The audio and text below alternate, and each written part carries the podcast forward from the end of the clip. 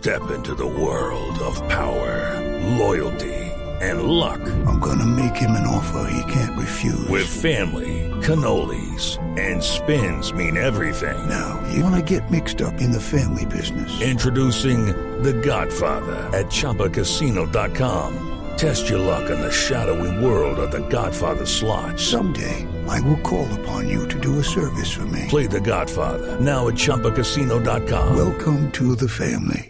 Purchase necessary. VGW Group. Void where prohibited by law. 18 plus. Terms and conditions apply. Por lo menos seis años de cárcel pagará un diplomático venezolano implicado en un accidente de tránsito en Bogotá. Más detalles con Paola Santofimio.